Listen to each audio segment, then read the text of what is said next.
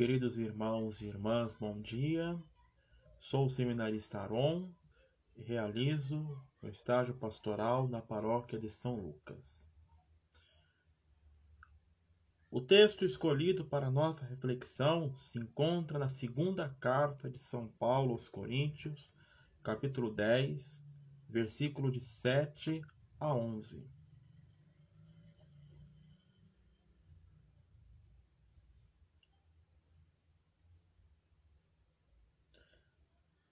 Rendei-vos a evidência.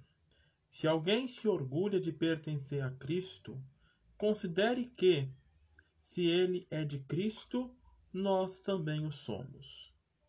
E mesmo se eu me orgulhar um pouco demais de nosso poder, que o Senhor nos deu para a vossa edificação e não para a vossa ruína, disso não me envergonharei pois não quero dar a impressão de atemorizar-vos com minhas cartas. Porque dizem, as cartas são enérgicas e severas, mas sua presença física é fraca e sua palavra é desprezível. Quem assim fala, considere bem o que, quando ausentes e em palavras, nós somos em nossas cartas nós o seremos também em nossos atos quando estivermos presentes. Palavra do Senhor, graças a Deus.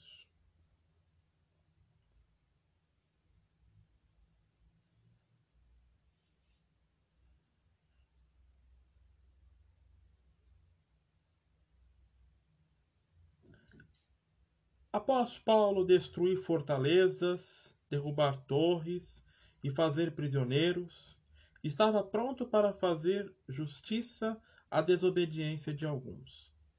Nesse contexto, ser de Cristo significa mais que meramente pertencer a Ele. Quer dizer agir como seu servo ou seu discípulo. Paulo tinha poder, autoridade como apóstolo para edificação. Sua exortação nesta carta se destinava a corrigir abusos e não promover a destruição da congregação. Paulo reforça sua autoridade final de sua carta. Dizem, Paulo estava falava de maneira simples, para que o poder de Deus ficasse evidente. Não usava técnicas complexas de retórica para influenciar os seus leitores e ouvintes. Os críticos do apóstolo na igreja de Corinto tentavam usar esse estilo simples e despretensioso contra ele. Paulo pretendia demonstrar que suas atitudes correspondiam às suas palavras. Tais seremos também por obra, estando presentes. Ele não fazia ameaças infundadas.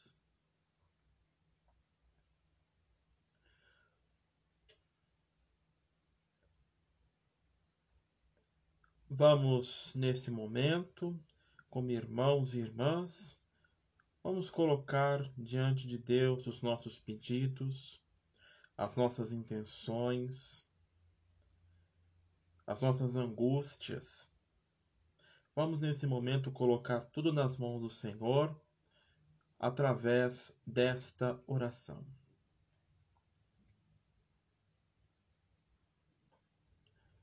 Senhor Jesus Cristo, Filho do Deus vivo, nosso irmão libertador, tu nos tomaste sobre si os nossos pesares e carregaste a nossa frágil humanidade. Renova em nós os dons do teu Espírito Santo, a fim de que possamos dar testemunho do teu amor em nossos lares, em nossas vidas e em toda parte. Que a tua bênção esteja sobre nós e sobre nossos lares hoje e sempre. Por Jesus Cristo, nosso Senhor, que contigo e o Espírito Santo vive e reina, um só Deus, pelos séculos dos séculos. Amém. Que o Senhor nos abençoe neste dia e hoje e sempre. Em nome do Pai, do Filho e do Espírito Santo. Amém.